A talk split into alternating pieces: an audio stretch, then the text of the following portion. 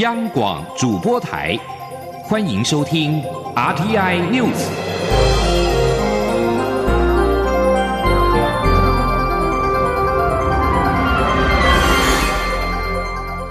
听众朋友您好，欢迎收听这节央广主播台提供给您的 RTI News，我是张顺祥。美国联邦参议院二十九号一致同意通过台北法案，要求行政部门采取积极的行动，支持台湾强化与印太地区及全球各国的正式外交关系与非正式的伙伴关系，以行动支持台湾的国际参与。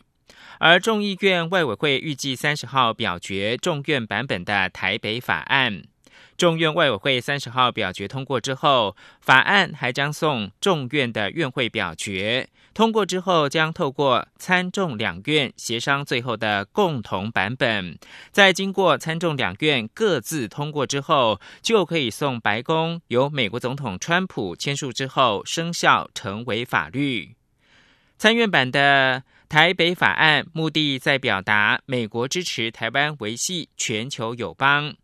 法案也表示，美国政策为支持台湾与美国密切的经济、政治与安全的关系，美国总统应该常态性的提供符合台湾需求的防御物资，以应应来自中国现在以及未来可能的威胁，包括了支持台湾发展与整合具机动性、耐存活性，而且具成本效益的不对称战力。法案指出，依据《台北旅行法》，鼓励美国高阶官员访问台湾。蔡英文总统今天接见美国退伍军人协会总会长布朗，总统感谢美国退伍军人协会经常通过决议文支持中华民国台湾的民主发展以及国际参与。他也希望双方能够在照顾退伍军人以及眷属跟遗孤方面交换经验，持续的进步。请听央广记者欧阳梦平报道。蔡英文总统三十号上午在总统府接见美国退伍军人协会总会长布朗。总统致辞时，一开始就提到，布朗是美国退伍军人协会创会七十五周年来第一位女性总会长。同样身为女性，她为此感到骄傲。两人还对彼此竖起大拇指，表示肯定。总统表示，中华民国台湾与美国退伍军人协会间有长期的友谊，台湾的退辅会也是美国退伍军人协会的兄弟会。他并指出，美国退伍军人协会去年在年会通过决议文，再次呼吁两岸对话，避免军事冲突，并支持美国政府深化与中华民国台湾的交流合作。他要感谢这些友善且坚定的支持。布朗此行除了参与荣民节庆祝大会外，也将参访荣民总医院等机构。蔡总统希望台湾能够透过双方持续的互动，多学习美国对于退伍军人眷属及遗孤的全方位照顾，并发展成社会照顾长者的典范。他说：“这几年台湾进入高龄社会辅导会，积极的响应政府的长照二点零的政策。”率先提供农民总医院及农家的体系深化服务、长照服务的提供，就是很重要的例子。我相信，透过交流对话，我们彼此的经验将可以相互的激荡，持续的进步。总统最后指出，今年是台湾关系法立法四十周年，延续过去累积的基础，台美关系正处于稳定深化当中。他期待透过美国退伍军人协会的协助，让台美关系能够好上加好，更加密切，一起为印太地区的和平繁荣带来更多贡献。中央广播电台记者欧阳梦平在台北采访报道。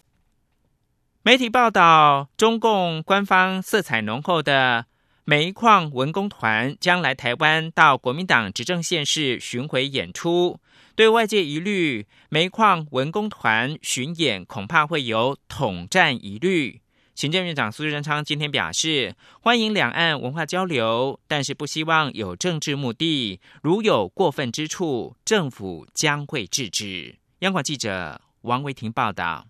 媒体报道指出，中共统战部辖下的中国侨联主办文化活动，将于十一月来台湾演出，且由官方色彩浓厚的煤矿文工团担纲演出，到国民党执政县市巡回表演。针对外界忧虑煤矿文工团来台巡演，恐怕有统战的疑虑，行政院长苏贞昌三十号受访时表示，欢迎两岸文化交流，但是统战违反台湾主流民意，如果有过分的地方，政府会加以制止。苏贞昌说：“呃，我们和中国之间的交流、文化交流都是好的，都是欢迎的，但希望不要有政治目的。”尤其所谓的统战是最违反台湾主流民意的，如果有过分的，政府一定会制止。苏贞昌最近一周三度到新北市板桥、五股和新庄地区视察地方建设，且宣布中央补助建设经费。外界质疑苏贞昌到女儿民进党立委苏巧慧的选区视察，有意培养苏巧慧竞选下一届新北市长。对此，苏贞昌表示，他过去也当过台北县长，今天来板桥参加新北市民期盼十几年的双北共赢翡翠水的通水典礼，也是回应十三。年前，他第一次当行政院长时的政策才是。苏贞昌表示，双北共饮翡翠水是民意希望完成的地方建设，喝水不分蓝绿。他希望外界不要喷口水。中央广播电台记者王威婷采访报道。社会住宅包租代管去年上路至今，煤和户数只有五千多户，进度落后。内政部长徐国勇今天上午举行记者会，宣布社会住宅包租代管二点零正式的上路。包租代管将由目前的六都市办扩大为十二县市，国家住都中心也将主动寻找六都地方工会以及业者加入，预计在明年达到两万户的目标。记者刘品希的报道：内政部积极推动社会住宅包租代管，由六都先行试办。原本预计一年达到一万户的目标，但进度落后。为了扩大量能，内政部长徐国勇三十号与十二个县市政府、国家驻都中心以及工会代表共同宣布推出包租代管二点零，由目前的六都扩大为十二县市共同办理，包括基隆市、新竹县市、苗栗县、嘉义市、屏东县也都加入包租代管的计划。十二个地方政府明年将招募业者办理一万五千户包租代管。除了县市政府，社会住宅包租代管二点零也纳入工会，由国家住都中心主动寻找六都的地方工会及业者加入计划，推动五千户包租代管，以双轨模式扩大服务量能。徐国勇表示。社会住宅包租代管提供三三三奖励，包括租金所得税、房屋税、地价税等三税减免，房屋修缮、公证费、房屋安全保险等三费补助，以及提供房东与房客三年专业租屋管理服务。他说：“第一个三，那当然我们的所得税、我们的房屋税、地价税，我们给你减免。第二个三费用，我们一万块的修缮费用，我们的工程费用，我们的。”安全事项的保险费用，政府来帮你处理。第三个三，我们这些房房客、房东的需要专业管理的，我们三年也帮你帮你处理，做三三三。徐国勇强调。第一阶段新建四万户社会住宅已经提前达标，第二阶段土地盘点也已经完成。虽然包租代管的进度稍微落后，但等到十二万户社会住宅全都盖好后，入住社会住宅所释出的空屋就可以进入包租代管系统，政府一定能够达到八年二十万户的目标。央广记者刘聘熙在台北的采访报道。此外，内政部今天举办了内政资讯成果发表会。内政部长徐国勇表示，内政部创新应用建制行动身份识别系统，经由手机、平板绑定自然人凭证，以免插卡的方式，让民众可以申办多项政府的网络服务。十一月缴纳地价税率先开放使用，未来也将会陆续开放其他网络申办项目来使用。同样是科技方面的发展，整合国内多家人体生物资料库的国家级人体生物资料库整合平台，卫生福利部今天举行了发表会，希望透过单一窗口。简便审核的程序，让研究跟临床单位可以使用高达四百五十万件简体的生物资料库。除了促进国民健康之外，也借此为台湾精准医疗立下国际发展的新立基。请听央广记者肖兆平的采访报道。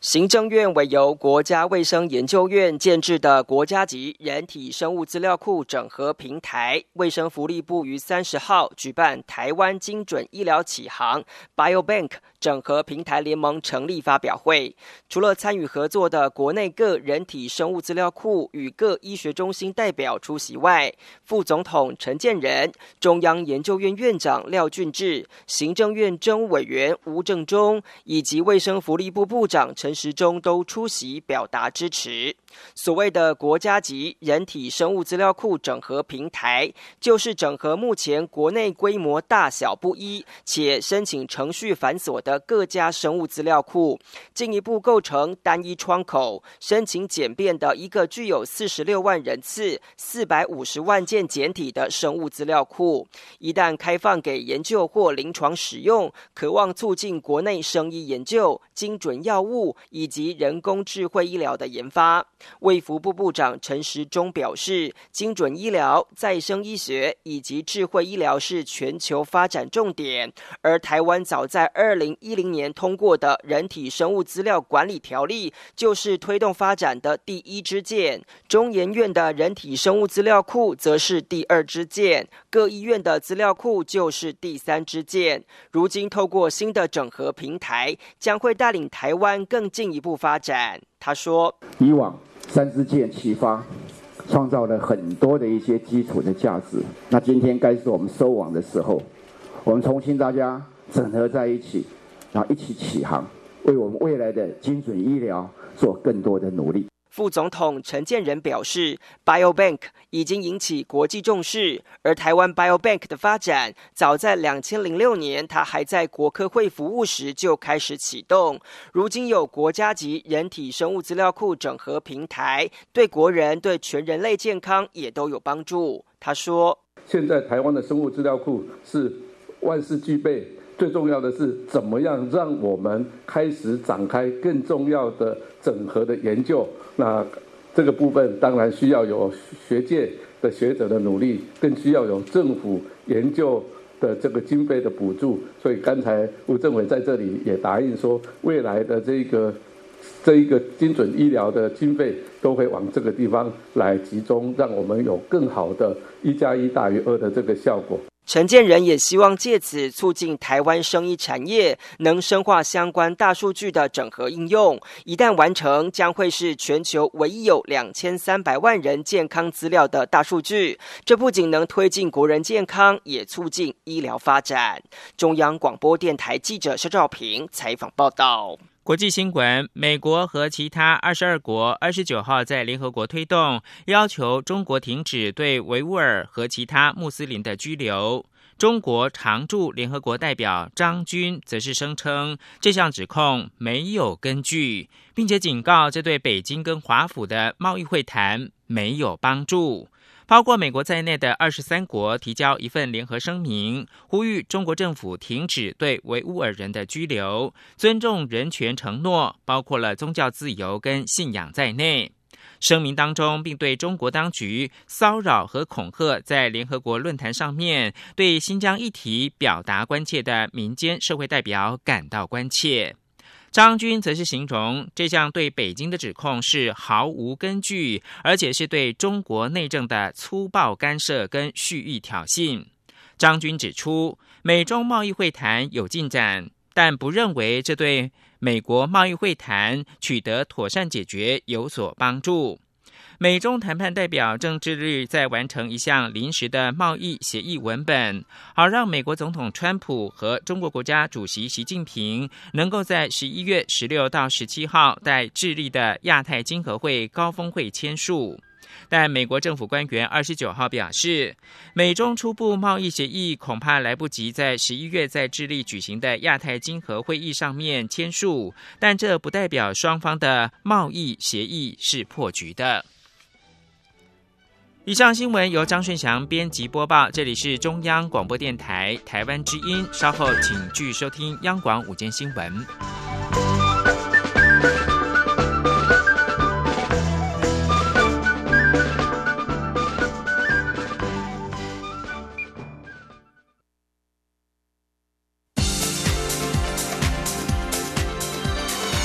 这里是中央广播电台台湾之音。欢迎继续收听新闻。各位好，我是主播王玉伟，欢迎继续收听新闻。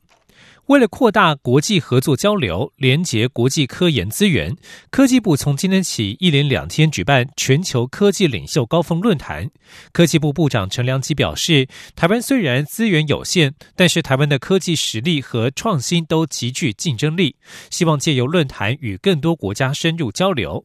而针对美国总统川普说，计划与志同道合的国家合作，以促进下一代五 G 网络的安全，避免使用中国华为公司的设备，美中五 G 大战越演越烈。台湾作为相关供应链，是否需要选边站？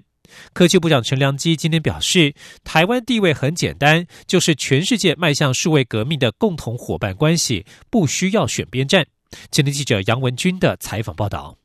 美国政府在五月间将华为列入黑名单，指这家中国公司涉及违反美国国家安全的活动。美国总统川普更在二十八号指出，美国计划与志同道合的国家合作，以促进下一代五 G 网络的安全。科技部长陈良基三十号出席全球科技领袖高峰论坛时指出，就像红海集团创办人郭台铭说的，未来数位时代是一个世界两个系统，各自在不同国家。它会有不同管制，一个叫自由，一个则会运用国家控制为主体的系统。但不管是哪个系统，都需要台湾的协助。陈良基指出，在科技方面，台湾是与人为善的角度，不需要选边站。他说：“那这样的话，使用者有不同规划的时候，台湾不需要去帮忙决定说我是只适合哪一块。所以，这个从科研的角度来看，我们并没有选边站的问题。我们是希望说，我们有足够的准备。”那全世界各国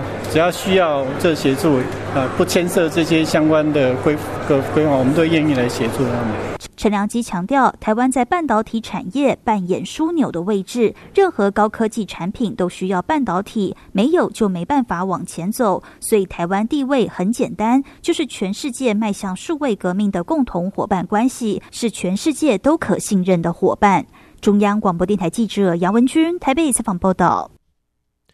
财团法人国防安全研究院今天举行二零一九两岸论坛，习近平对台政策内外因素的探讨。论坛从核心议题政治开启讨论。学者认为，现阶段台湾面临中共威胁的挑战越来越大，因此无论是哪一个政党执政，都应该继续坚定中华民国宪法的立场，运用自由民主、由美和中、绵里藏针的策略，应对美中竞逐长期化格局。前天记者郑林的采访报道。国防安全研究院特约研究员曾富生发表中共党政对台政策的思考：台湾是否最主动优先或被利用的民族主义议题？他指出，中共领导人邓小平、江泽民、胡锦涛和习近平都曾主张，台湾议题属于民族主义头等大事，很重要但不急迫。但随着美中战略竞逐加剧，川普政府打台湾牌力度增加，中共党政军对台政策思考也倾向强调台湾议题与国家安全战略。密切相关，因此出现早打比晚打有利的急迫感。曾富生提到，习近平在今年一月二号提出“习五条”，正式启动统一台湾的进程。不过，主轴仍是和平统一，再加上一国两制。他认为，台湾面对美中战略竞逐长期化，最佳的应对方法就是对北京保持善意、一致、可预测的大陆政策，敦促美中台三方回归建设性对话轨道。无论是哪一个执政政党执政。都应该继续的坚定我们中华民国宪法的立场，运用自由民主、由美和中、绵里长征的一个策略，来应对未来中美战略竞逐长期化的一个新的格局。曾富生也说，蔡英文总统除了积极强化国防核组能量外，还应勇敢提出两岸同属中华民国新愿景，想办法把习近平推动统一台湾压力转化成两岸互利共赢正能量，并务实开拓两岸领导人沟通管道。若两岸领导人政权稳固，蔡习会的可能性也不能排除。另外，国立中正大学战略暨国际事务研究所教授蔡玉代表示，台湾多数人民不能接受北京提出的一国两制。却接受现状导致的另类“一国两区”或“一国两制”。他认为，法理上的宪法精神就是一个中国原则的精神，让两岸政府根据各自宪法，在国家未统一下实行分治，而政府现阶段就是如此，在官方展现的两岸政策、外交系统、军事国防都保有一个中国原则立场，只是蓝绿双方有各自的国家表述方式，并让中华民国等于台湾成为蓝绿最大公约数。央广记者郑玲采访报道。继续关注选战焦点。民进党二零二零高喊总统连任立委过半，党主席卓荣泰今天接受专访时表示，若是明年立委选举民进党国会未过半，他会辞去党主席。而对于民进党不分区立委布局，卓荣泰也表示，名单会优先顾及对党的形象与社会认同。至于立法院长苏家全是否续任，卓荣泰表示，苏家全继续留在立法院是理所当然。请听记者刘玉秋的采访报道。二零二零总统立委大选倒数七十多天，民进党力拼总统连任，国会过半。民进党主席卓永泰三十号接受广播节目《周玉蔻呛新闻》专访时提及，蔡总统的民调一直稳定中，而民进党二零二零立委选举提名的七十多名区域立委候选人中，有四十六位是现任立委，他们是防守线卫冕者，党部要优先确保防守线是否在安全状态，连任者要稳住。若再加上十多席的不分区立委席次，中泰预估民进党将可达到五十七席的过半国会目标。主持人周玉蔻追问：若总统连任，但立委会过半，是否将辞去党主席以示负责？中泰表示认同。他强调自己设定的目标就是总统拼到赢，但国会不过半的话，未来政局不稳定，影响外商、台商的投资，他会觉得对不起全国的人民及当选的立委，势必要请辞。因为总统赢。当然这是没有没有任何打折扣的啊，没有任何讨价还价，就是总统就是要平到赢了。那么立委是这样，如果国会不过半的话。那我们再怎么努力，如果国会不过半的话，第一个未来的这个政局会不稳定。周主席今天说了，总统这个胜选不算呢，这个他还要国会过半呢，不过半他就会放，他就会啊辞职这个负责任了啊。而对于民进党不分区立委的安全名单，周文泰说，外界认为不分区过半达十八席有困难，但他自己设定的目标为十五席上下。不过，民进党近来启动不分区立委布局，引发诸多争议。立法院长苏家全的侄子立委苏振清，甚至不惜扬言退党，以争取排入不分区安全名单。卓文泰说，去年立委选区调整时，行政院长与立法院长有默契，将苏振清列入不分区，以解决地方上参选爆炸与人员平衡的问题。但这是默契，不是规定。不分区名单一定要先顾虑社会。接受程度与党的形象，提名委员会会谨慎处理。主持人也关切，民进党若将苏振清列不分区，恐怕会影响党的选情。是否有可能继续提名苏家权入不分区角逐立法院长？周文泰说：“除了已届满两任不分区的人之外，没有任何人不可能。苏家全继续留在立法院也是理所当然，也是政局稳定。不分区名单也会就未来院长人选做考量，但目前还没讨论到院长储备人选的进度。另外，对于民众党海选不分区立委，周文泰质疑台北市长柯文哲的行为模式是。”他知道怎么做的事情就不海选，他不会做的事情就去海选。任何政党只要用正常的方式竞争，他都不怕。中广电台记者刘秋采访报道。而对于国民党总统参选人韩国瑜近来言论频频掀起话题，周润泰今天表示，韩国瑜在去年九合一选举鼓动风潮讲的。讲一些漂亮的口号，历史可能会重演，但结果不一定会发生。周荣泰表示，民进党对选战绝对不会掉以轻心。而在国民党方面，则是持续对总统的论文提出质疑。国民党立委陈学圣今天向教育部提交检举书，指出蔡英文总统当年的博士论文和期刊论文疑似涉及自我抄袭。对此，教育部长潘文忠表示，教育部将依照程序从新、实体从旧的原则来处理这些论文或著作。若是适用当时的规范，教育部将会依照相关要点进行审理。请听记者陈国伟的采访报道。立委陈学圣三十号在立法院教育及文化委员会中，向教育部检举蔡英文总统的博士论文和当年所写的期刊论文内容有多处相同或高度相似，疑似自我引用，没有揭露，涉及自我抄袭，违反学术伦理。陈学圣在检举书上提出二十个疑点，期盼教育部能组成超越党派的审查小组。教育部长潘文忠回应，如果检举人有具名提出，教育部就会依相关规定受理。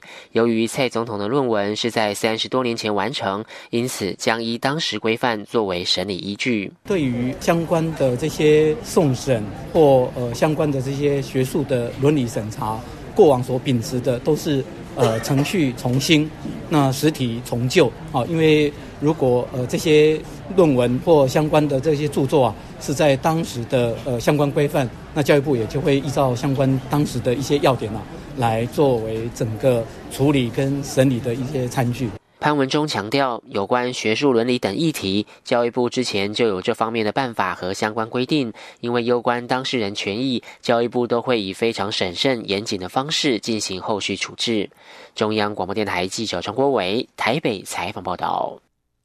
继续关注国际情势。约旦二十九号宣布召回驻以色列大使，批评以色列八九月间无端拘押了两名约旦公民，既与法不合也不人道。法新社报道，根据安曼当局的说法，二十四岁女性拉布迪与二十八岁男性莫西先后于八月九月间在约旦与以色列占领区的约旦河西岸交界处被捕，以色列没有交代他们被捕的原因。两人落网之后，安曼当局随即不断疾呼以色列放人。约旦外交部长沙法迪表示，安曼当局要以色列对约旦公民的人身安全负起全部责任。安曼也将持续采取所有的政治、法律及外交举措，确保两人安全返国。约旦外交部在二十九号后来也宣布逮捕了一名以色列男子，指控他透过北方国界非法入境。但是并未揭露这名男子的身份。据将焦点转到美国，美国加州野火肆虐，消防队员奋力想控制两处主要火势，截至二十九号中午却进展有限。当局警告，时速高达一百二十八公里的本季最强焚风即将来袭，可能助长火势，引发新的火苗。美国国家气象局针对加州北部发布二十四小时强风警报，当局目前共已经出动了超过四千五百名消防队员前往当地对抗今年加州所遭遇的最大野火——金凯德大火。而再往南部走，接近洛杉矶市中心西区盖提中心的熊熊大火，已经逼走了豪宅区的住户。北加州野火发生至今，焚毁了七万四千英亩的土地，被要求撤离的人数近二十万人，历经停电户数近百万。加州州长纽松重责太平洋瓦斯与电力公司失能，并且下令进行调查。而电力公司则是强调，由于气候危险因素，迫使电力公司关掉电源，以避免引发北加州更多的野火。而在泰国，则是面临了用水方面的问题。